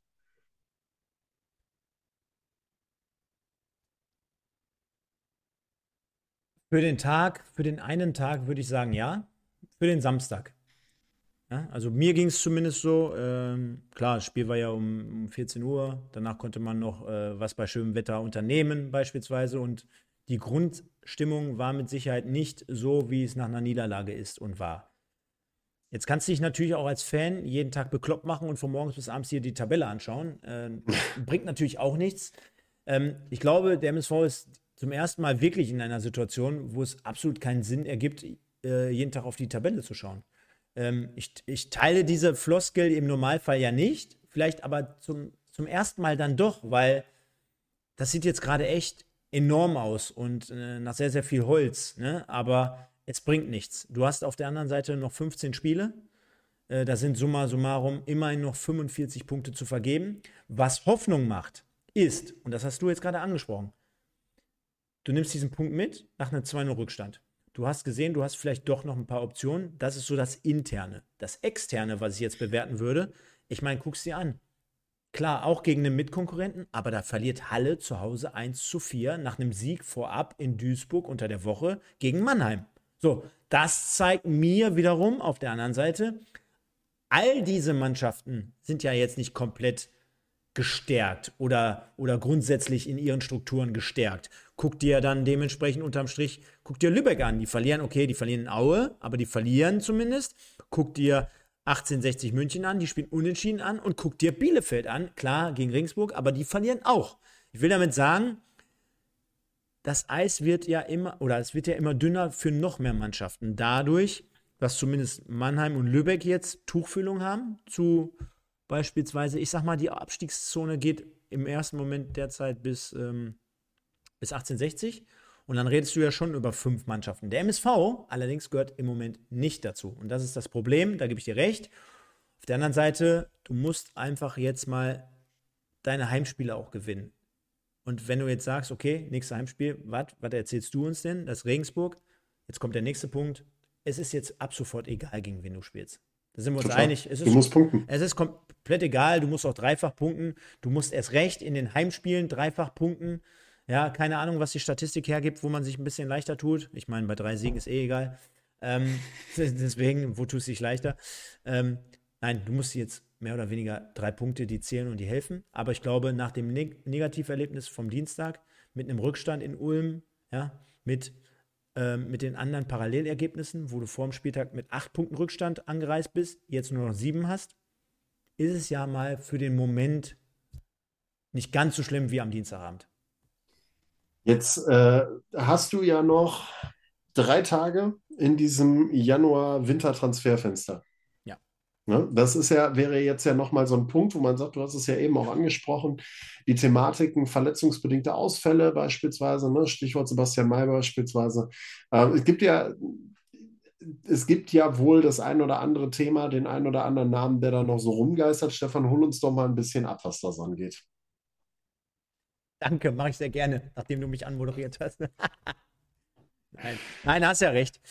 Also machen wir uns nichts vor. Ähm, Habe ich schon lange nicht mehr gesagt übrigens. Ähm, der MSV muss mit Sicherheit nochmal nachlegen und wird auch nochmal nachlegen. Und das eine hat natürlich ähm, den Hintergrund, dass man sagt, okay, du hast jetzt auf der einen Seite schon einen sehr großen Kader. Du solltest in der Regel nochmal zusehen, dass da vielleicht nochmal der eine oder andere den Kader ein bisschen ausdünnt. Jetzt ist ja unter der Woche, wir haben es ja auch gerade schon mal besprochen, äh, Sven ist ja Philipp König nach Bocholt gewechselt. Ja. Da können wir schon mal den Kader ähm, minus eins reduzieren. Dann sind mit Sicherheit noch mal Leute wie Anhari äh, eine Möglichkeit dort noch mal, dass er, ich habe gelesen irgendwo, dass er sogar ausgeliehen wird. Dann hast du äh, noch das Fragezeichen mit Mogultai, der ja gar nicht mehr zum Zug kommt. Du hast jemanden wie Benjamin Giert, der gefühlt auch mit Sicherheit kein Bein mehr auf den Boden bekommt. Ähm, das heißt, da könnte sich noch was tun. Und auf der ähm, anderen Seite Neuzugänge. Und auch dort wird sich noch was tun, bin ich mir ziemlich sicher. Musst du aber auch, denn wir halten auf der einen Seite fest, wir sind Tabellenvorletzter, wir brauchen noch Verstärkung, wir müssen noch aktiv werden. Und auf der anderen Seite hast du nochmal zwei ganz bittere und ja, langfristige Ausfälle mit Baccalords und mit Mai, sodass ich mir sicher bin,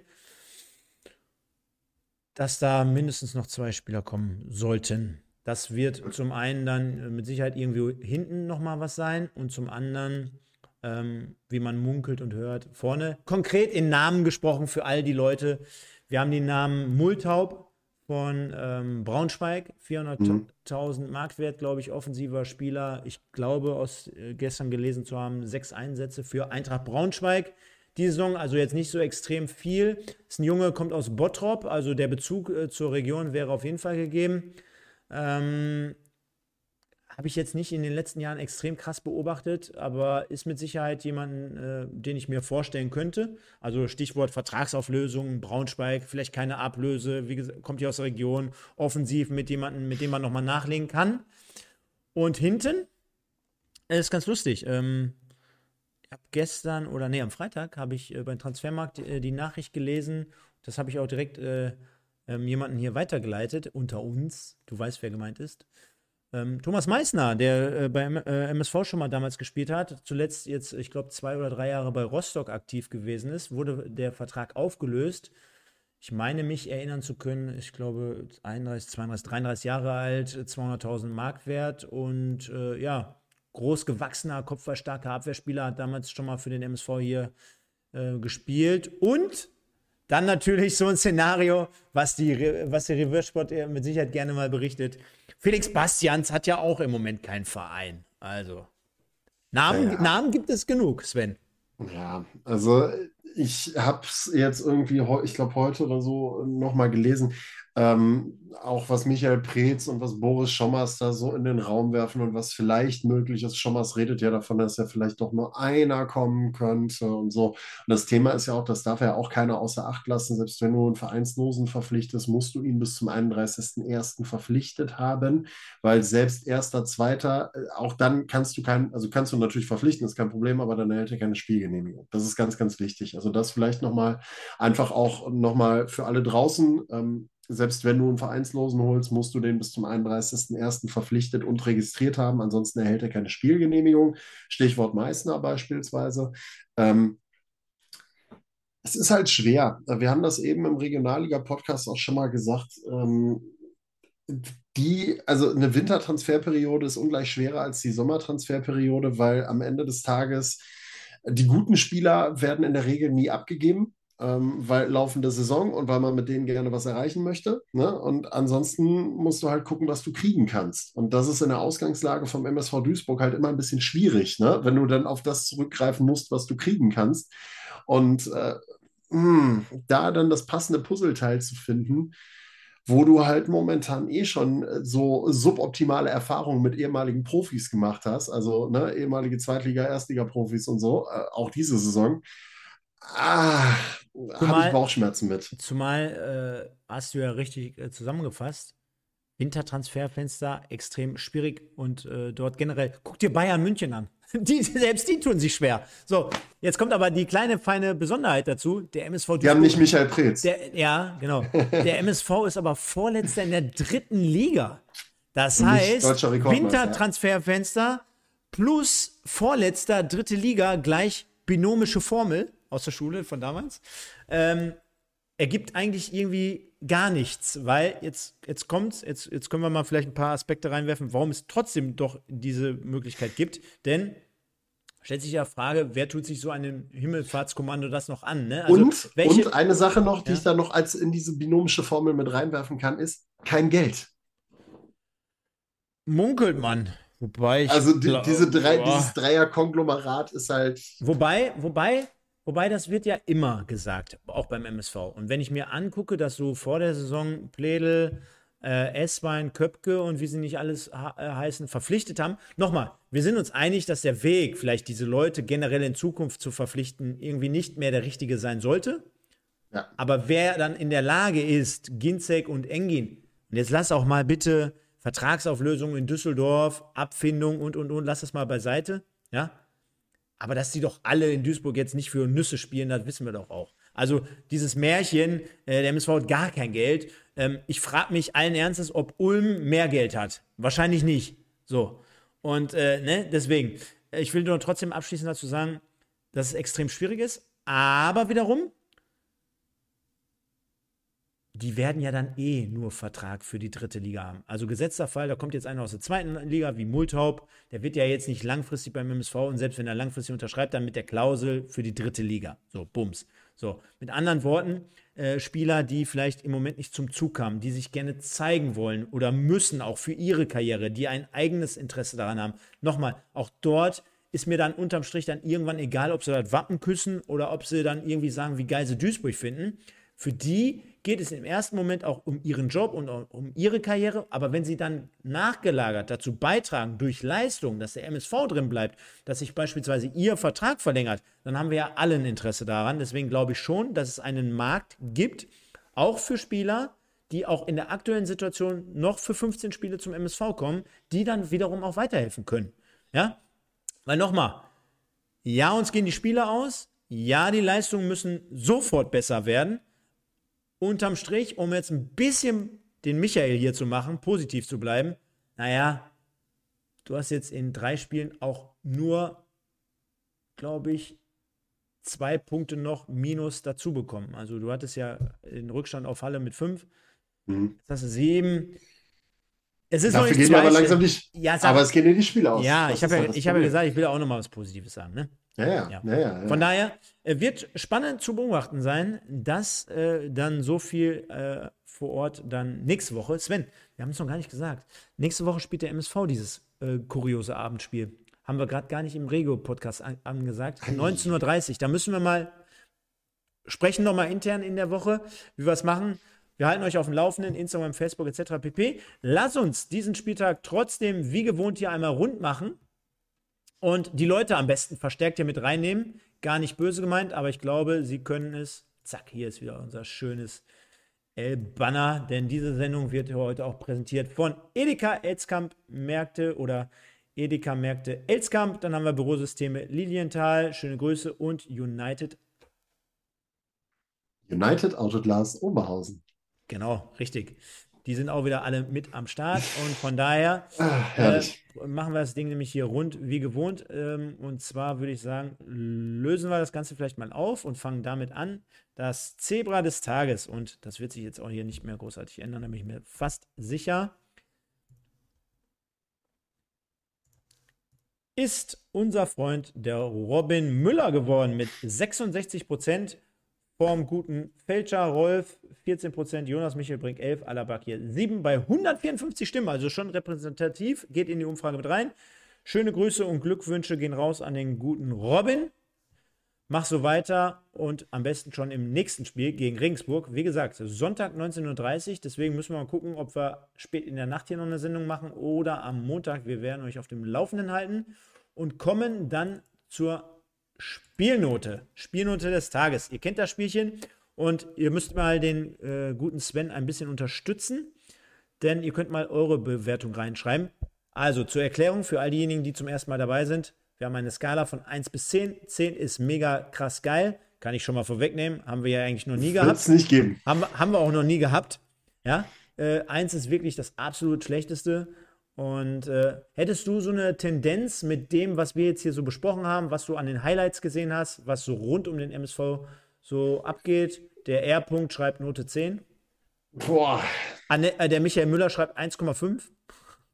Ja, so, so ganz so niedrig würde ich tatsächlich nicht gehen, aufgrund der letzten 20 Minuten und weil du halt eben doch noch einen Punkt geholt hast und Moral gezeigt hast. Ah, ich bin da irgendwo so bei 3,5 bis 4. Also ich bin bei einer 4. Komm, ich bin bei 4 Punkten. Ich bin mal ein bisschen positiv. Ja. Wir orientieren uns zur Erklärung eh nur an den besten Spielen. Ich glaube, das war gegen Freiburg 6,5. Äh, zählt mal rein. Das beste Spiel, was wir dieser Mannschaft attestiert haben, 6,5 von 10. Wir sind, ich, ich, muss ehrlich sagen, ich bin immer so der Knochen, ich bin immer kritisch, aber ich würde sofort zücken, wenn wir jemanden Stadion aus dem, äh, einen Gegner aus dem Stadion schießen. Aber äh, zur Zebra-Seele äh, oder zur, zur Liebe hin, äh, ich gebe auch eine 4.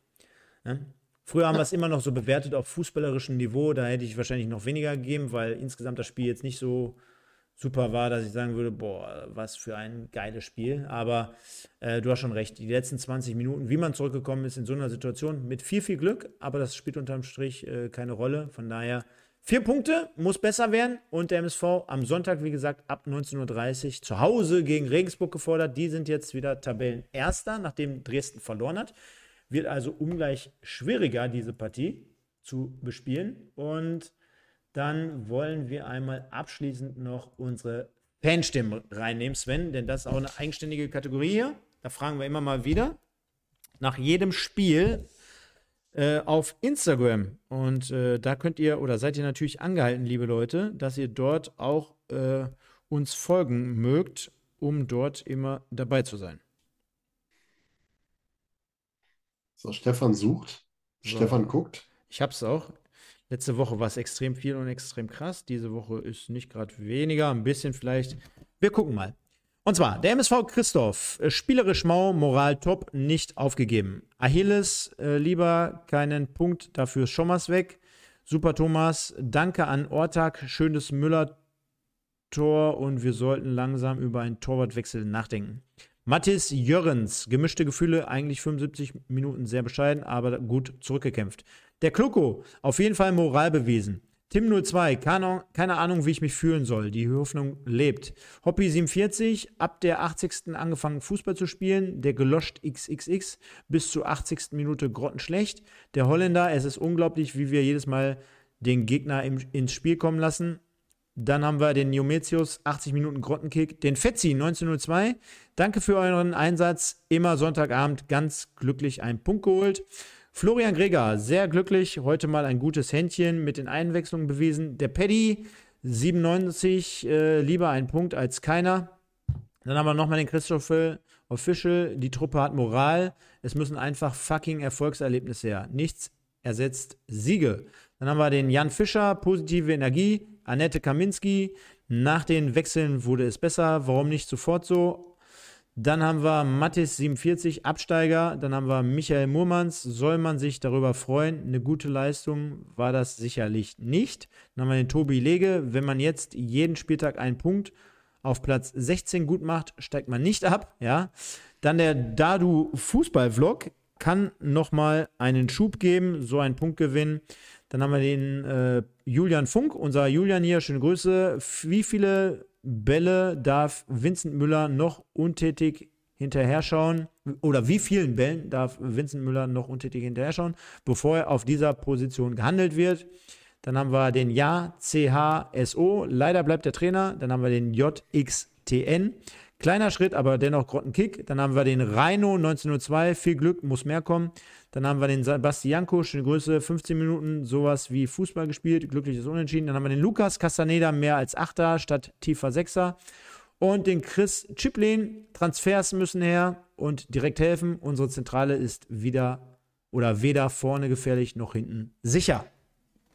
Bumm. Bumm.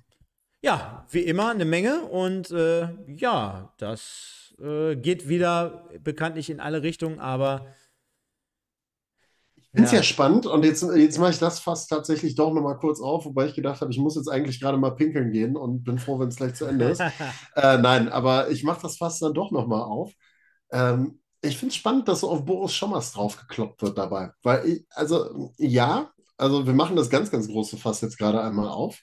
Äh, die Ergebnisse sprechen alles andere als für ihn. Ne? Da haben wir schon mit dem Pokalspiel damals angefangen in Krefeld. War ja schon ein scheiß Einstand. Brauchen wir uns hier gar nicht drüber unterhalten. Und hat sich auch so durchgezogen. Aber ich stelle jetzt mal die ganz, ganz große Frage dabei. Ja, was soll der mit der Scheiße denn noch anderes machen? Also ganz im Ernst. Äh, ja, du hast einen Wuchal da gehabt, ähm, Duisburg lange äh, gearbeitet, aus der Jugend äh, quasi hochgezogen als Interimstrainer und der hätte mit Sicherheit nochmal äh, ein bisschen mehr Stallgeruch gehabt, hätte mehr Identität mit reingebracht dabei, mehr Identifikationspotenzial mit reingebracht in die, in die Nummer. Ne? Vielleicht nochmal ein bisschen mehr Aufbruchsstimmung erzeugen können. Aber am Ende des Tages ist die Qualität der Mannschaft, wie sie ist. So, und die Qualität dieser Mannschaft sorgt dafür, dass du da auf dem Tabellenplatz stehst. Also es ist jetzt nicht so, und das hat ein Boris Schommers jetzt diese Saison bewiesen, das hat ein Thorsten Ziegner bewiesen, äh, beispielsweise davor auch. Wural hat jetzt auch nicht gezaubert, also der hat jetzt auch keine, weiß ich nicht, 15 Punkte aus fünf Spielen geholt. Ähm, die Qualität der Mannschaft ist halt nun mal so, wie sie ist. Die reicht vielleicht noch für ein paar Plätze weiter nach oben, dass du überm Strich stehen kannst, aber vielleicht aber nicht unbedingt für viel, viel mehr. So, und dann ist die große Frage, Schommers muss als Trainer natürlich auch das nehmen im Kader, was er kriegen kann. Wir haben es gerade gesagt, wir sind nicht im Sommertransferfenster, wo du einen Kader vielleicht auch mal rund erneuern kannst, sondern so, du musst im Winter gucken, was du kriegen kannst. So, das hat man jetzt versucht. Vielleicht holt man noch ein, zwei neue dazu, um dann auch noch mal ein bisschen natürlich die Verletzungen aufzufangen und vielleicht dann auch noch mal den einen oder anderen Trainerwunsch zu erfüllen, damit er sein Spiel besser umsetzen kann. Aber am Ende des Tages muss er mit dem Kader klarkommen, der da ist. Und da wirst du, müssen wir uns alle mal vor Augen führen, nicht sonderlich mehr rausholen können aus der ganzen Geschichte. Wie gesagt, ein paar Punkte, ein paar Plätze will ich nicht ausschließen, dass du dann noch gerade so beim Strich stehen kannst. Aber da könnte auch selbst jetzt Pep Guardiola aus der Truppe nicht mehr rauszaubern.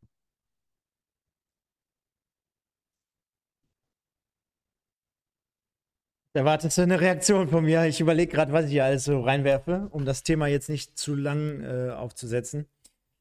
Naja, wir haben es letzte Woche schon gesagt und ich will mich hier eigentlich fast gar nicht wiederholen, aber dass der MSV jetzt da steht, wo er gerade steht, hat natürlich jetzt nicht nur äh, den einen Grund, sage ich jetzt mal. Ne? Also, Nein, eben. Also äh, es ist jetzt nicht nur Boris Schommers, es ist jetzt auch nicht nur die Verletzung von Sebastian May, es ist jetzt auch nicht nur der Ausfall, also der Spielausfall quasi von äh, Alexander Esswein oder das Hinterher und Monieren von äh, Vincent Müller, sondern dieses Abschneiden ist eine Folge, eine Abfolge von vielen, vielen grundsätzlichen Fehlentscheidungen, ja, die getroffen ja, werden. Das, über Jahre. Über Jahre.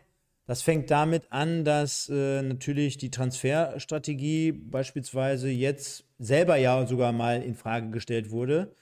Ähm, klar, jetzt in der Situation hast du vielleicht keine andere Möglichkeit. Also ich würde das jetzt, dieses Transferfenster wirklich mal ausklammern, Daniel Ginzek beispielsweise, ja, weil das ist eine besondere Situation, um jetzt einen Umbruch zu gestalten äh, mit jungen Spielern und einer anderen Spielphilosophie, das ist jetzt gerade der falsche Zeitpunkt. Also du kannst, absolut, da kannst absolut. du jetzt nicht perspektivisch denken, sondern du musst jetzt sofort in dem Hier und Jetzt aber du hast natürlich über die gesamte Dauer so viele Fehlentscheidungen getroffen, sei es äh, ähm, auf der Transferseite, sei es auf der Trainer-, Sportdirektorseite und, und, und. Also da könnte man jetzt Jahre zurückgehen. Und ich habe letzte Woche äh, dazu gesagt, Sven, vergleich das mal mit der ersten Liga äh, in, den, in den letzten Jahren. Der HSV damals hat darum gebettelt, von Jahr zu Jahr, dass er runtergeht. Werder Bremen hat irgendwann gebettelt. Ähm, Schalke hat gebettelt und, und, und. Und irgendwann trifft es halt jeden, wenn du die Zeichen der Zeit nicht erkennst, wenn du ja. nicht anfängst, sofort äh, das Ganze umzustellen. Und ich meine, ich kann das auch nicht mehr hören, dass, dass immer nur gesagt wird, ja, die großen Vereine oder welche mit Investorengeldern, die preschen an dir vorbei. Nein, guck dir es doch an. Elversberg ist letztes Jahr der Aufsteiger gewesen in die dritte Liga. Die sind durchmarschiert, die spielen in der zweiten Liga. Bumm. Guck dir die Saison Ulm an, denen könnte das Gleiche passieren. So, die könnten auch nächstes Jahr in der zweiten Liga spielen. Das heißt, die haben im Hintergrund wirklich, Elversberg hatte ja auch viel Geld, ja. Die jetzt viel mehr Geld hatten als der MSV, weiß ich nicht. So. Ähm, was ich damit sagen wollte, die haben dann einfach anders gearbeitet. Die haben, genau. die haben, die haben wahrscheinlich über Jahre einen Plan da gehabt, eine, eine Philosophie, was aufgebaut und beim MSV mit jedem Trainerwechsel, mit jedem Verschleiß äh, schmeißt du ja auch irgendwie gefühlt jede Idee sofort wieder über den Haufen, weil jeder Trainer hat da immer sein eigenes Ding so. Äh, ja, du hast gerade gesagt, Thomas kommt hier hin. Ich meine, der hat ja keinen einzigen Spieler quasi auf seiner Wunschliste von denen gehabt, mit denen er jetzt gearbeitet hat. Ja? Das, das ist schon logisch. Das ist das eine. Trotzdem muss es einem Fan, so wie uns, ja auch äh, gestattet sein, das Ganze in Frage zu stellen, auch bei Boris Schommers. Natürlich. Weil wenn die Ergebnisse nicht da sind, und ich meine, bei mir oder bei dir auf der Arbeit ist es genau dasselbe. Du hast Leute, die kommen neu und die werden auch innerhalb der Probezeit be beurteilt und bewertet. Und wenn einer nach sechs Jahren, äh, nach sechs Monaten jetzt nicht äh, so die Leistung an den Tag legt, dann kann es sein, dass man sich auch auf der Arbeit, egal in welchem Segment ihr unterwegs seid, liebe Leute, dass man sich da schon wieder trennen muss.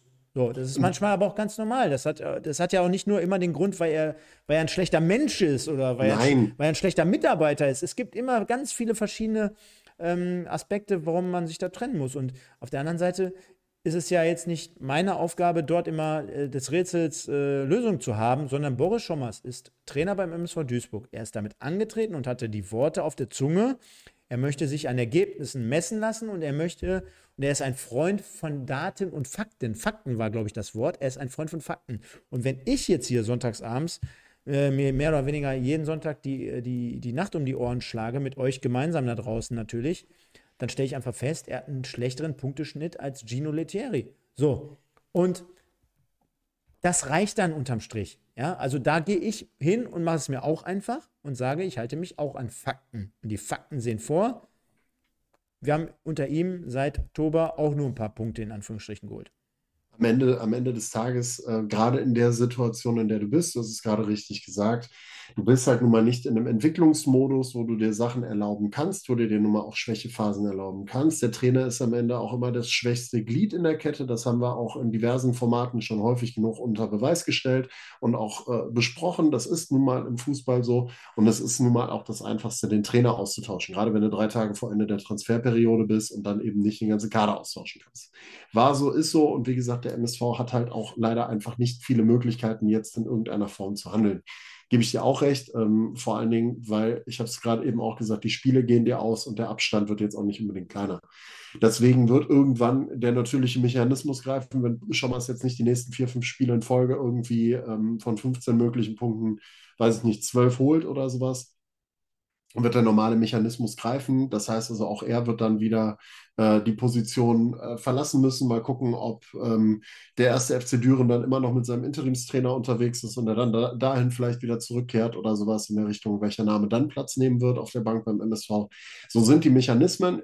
Wie gesagt, ob es jetzt, du hast es gerade eben gesagt, es ist nicht Boris Schommers alleine, es ist das, was in den letzten Jahren alles schiefgelaufen ist. Da können wir jetzt nochmal äh, anderthalb Stunden drüber reden, wieder mal. Kann man das, das, das Ding nochmal aufmachen. Ist nun mal so. Pass auf, ich, ich will das Thema jetzt gar nicht aufmachen, sondern ich will auf was anderes nochmal zurückkommen. Denn wir könnten jetzt natürlich auch nochmal, das machen wir vielleicht mal am Ende der Saison mit Michael nochmal, woran hat es gelegen? Ja, dann machen wir, kommt in die Kategorie, woran hat es gelegen? Klar, wir könnten auch über unseren Spezi, der mittlerweile in Oberhausen spielt, zum wiederholten Mal äh, sprechen. Machen wir an dieser Stelle nicht. Ich will einfach nur damit nur sagen, die Leute, die es zum Beispiel beim MSV entschieden haben im Sommer, dass man einen neuen Schritt gehen möchte, dass man zum Beispiel seinen langjährigen Kapitän absetzt, ich meine, die sind schon nach, äh, nach fünf Wochen danach, sind die fast gar nicht mehr da gewesen. Also ja. ich glaube, dass äh, das Ziegner und das Heskamp aus, das war, das war ja im Oktober, bevor dann, ähm, oder im September sogar, bevor dann Wural kam und danach Schommers und der dann ja krachend sogar sofort im Niederrhein-Pokal gescheitert war. Ich will damit nur sagen, das ist ja, das ist ja sowas von verrückt, dass die Leute, die quasi den MSV auf eine neue Ebene hieven wollen oder einen anderen Weg gehen wollen, dass die dann ein paar Wochen später gar nicht mehr da sind, du dann aber einen Kader aufgebaut hast oder verändert hast, mit denen dann folgerichtig danach noch zwei andere Trainer arbeiten, ja, das ist natürlich nicht leicht. Nur trotzdem, auf der anderen Seite, wenn es leicht wäre, dann könnte ich es auch machen oder könntest du es machen.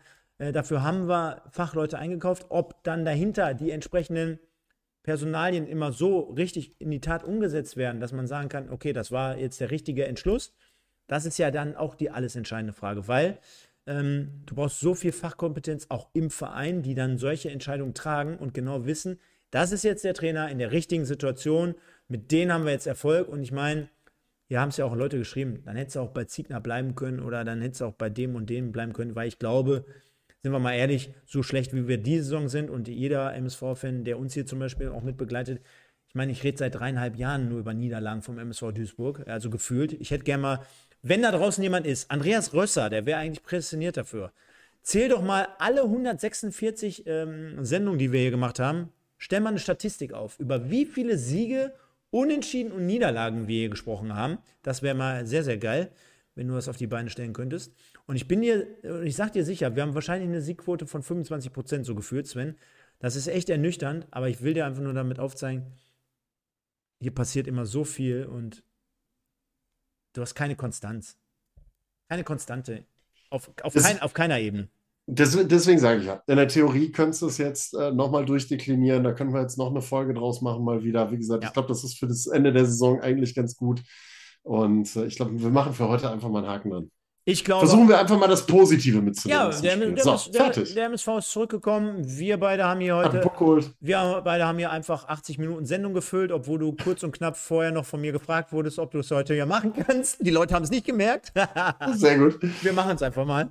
Nein, ja. ich glaube, das ging doch trotzdem ganz gut. Und äh, wir haben diese Review. Der MSV nimmt einen Punkt mit. Trennt sich 2 zu 2 von den spielstarken Spatzen aus Ulm, habe ich gelernt. Ähm, unentschieden und dann wollen wir mal gucken, wie wir es nächste Woche angehen werden zu Hause gegen Regensburg. Josh Bitter wird immer noch gesperrt sein, ja? Oh, ich höre mal, ich finde gerade wieder einen Bogen zur Regionalliga spannend, fällt mir gerade ein. Ach, SSV Ulm. Die Leute, die Leute haben doch jetzt schon die Schnauze voll, wenn du mit der, nein, nein, du mit nein, der Regionalliga hier die ganze Zeit um die Ecke kommst. SSV Ulm 1848. Weißt du noch, wer damals in dem Aufstiegsjahr 98, 99 Trainer in Ulm war? Kriegst du den noch hin? Ist das eine Frage? RR. Nee. Ne? Mart Martin Andermatt. Ach, ich hätte Rangnick gesagt. Rangnick war, glaube ich, irgendwann ein Tick. Ich, oh, wie war das mit Rangnick noch? Auf jeden Fall war Andermatt damals auch noch Trainer, das weiß ich noch. Und der Sohn von Andermatt ist jetzt gerade Testspieler beim ersten FC Bocholt. Und vom ersten FC Bocholt lässt sich aber, naja, egal, das lassen wir mit dem Sponsor. Und, äh, da, naja, da, das, da, da, da gucke ich jetzt aber wirklich nach. Ist das richtig? Martin Andermatt, Schweizer Trainer, das weiß ich noch. Wann war's? 98? Boah, Ende der 90er sind die doch aufgestiegen. Warte mal. Martin Andermatt. Ist der Martin Andermatt? Martin Andermatt. So.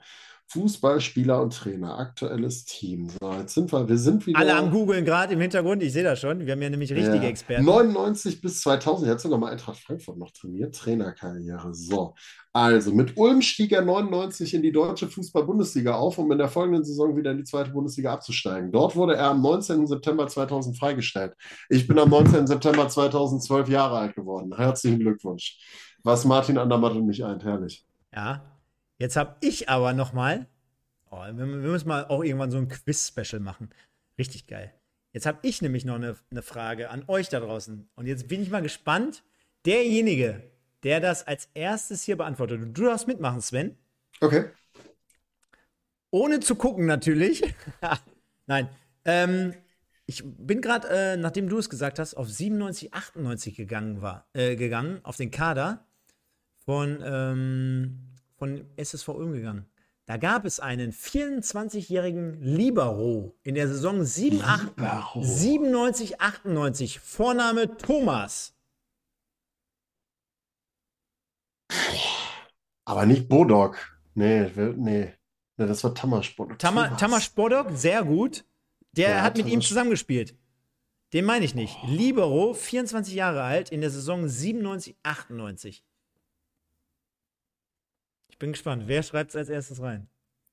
Es geht um ein Bier von Michael. Komm, hau ein paar Namen raus. Sag, wer, wer fällt dir ein? Komm, sag schnell. Ja, ich, vom SSV nee, Ulm, nicht vom MSV, Leute. Ja, ja, Heito definitiv nicht. Der war nicht beim SSV. Auch nicht nee. Warner. Thomas Warner. Nein, vom SSV fällt Ulm. mir gar nichts ein. Also ich habe den Kader vom SSV, bis auf Sascha Rösler und David Strilic habe ich da gar keinen im Kopf von der. Vier, drei, zwei, Emmerling auch nicht. Eins. Außerdem heißt der Stefan Emmerling, aber ist okay. Thomas Tuchel. Nein! Ist das geil? Wahnsinn. Ja, ihr gelistet. 24 Legende. Jahre alt, 97, 98 als Libero auflaufen. Thomas Tuchel, der Trainer vom FC Bayern. Ah, jetzt so, und hättest du das ah. gedacht, dass du mal einen Podcast vom MSV mit Thomas Tuchel Stefan Wiechert, ja leider, Sekunde zu spät. Nein, wir werden uns, wenn wir uns im Stadion sehen, hau mich an, äh, gucken wir mal. Balu 18, Du gehst dann zu Michael und der Stefan kommt zu mir. Gucken wir mal. Sven, hat viel Spaß gemacht. Wir wollten eigentlich gar nicht Absolut. ganz äh, krass so lange machen. Jetzt sind wir schon wieder fast knapp bei anderthalb Stunden. Vorhin auch noch Regionalliga-Special unterwegs gewesen zum äh, ersten Spieltag in der nächsten Woche, wenn es wieder losgeht im neuen Jahr. Deswegen, wir haben hier eine Doppelschicht hingelegt. Ich glaube, das war sehr rund, sehr, sehr stimmig, Jo. hat viel Spaß gemacht. Dir vielen, vielen Dank für den Einsatz. Liebe Leute, euch da draußen, vielen, vielen Dank mal wieder für die späte Stunde hier heute Abend. War wie immer ein Fest. Und ich würde euch bitten, dass wir auch heute wieder versuchen, auf die 200 Likes zu kommen. Das sollte nicht komplett unmöglich sein, sind gerade bei 107. Also an all die traditionellen Listen da draußen, die morgen auf Spotify, iTunes, Amazon, äh, OnlyFans und weiß ich nicht, wo uns hören und sehen. Ähm, bitte nochmal ein Like da lassen und vor allem kommentieren. Was, kann, was oder wen kann der MSV jetzt in dieser Situation noch retten? Äh, kommentiert mal einfach, wie ihr die möglichen Transfers so seht und einschätzt. Vielleicht gibt es da den einen oder anderen jemanden, der eine äh, Standleitung hat. Hermann nach- Tecklenburg. nach, nach Braunschweig, ja, Hermann Tecklenburg, genau. Und äh, dann sehen und hören wir uns in der kommenden Woche, beziehungsweise am Wochenende. Ich weiß noch nicht ganz genau, wie wir es machen, weil zeitlich der MSV spielt um 19.30 Uhr. Sendung Viertel nach neun wird ein bisschen eng, weil man weiß ja noch nicht, ob man im Stadion selber zugange ist oder nicht. Äh, wenn das der Fall wäre, dann wäre es später oder Montag. Wenn nicht, dann können wir auch irgendwie später hier reinstarten, Sonntagabend noch. Dir, Sven, vielen, vielen Dank. Wir sehen uns alle in der kommenden Woche. Viel Spaß im Stadion. Ich sage nur der MSV. Ciao.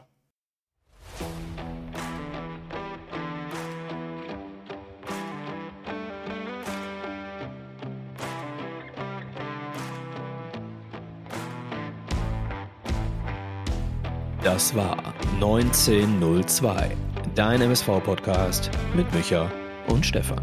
Präsentiert von United Autoglas Oberhausen.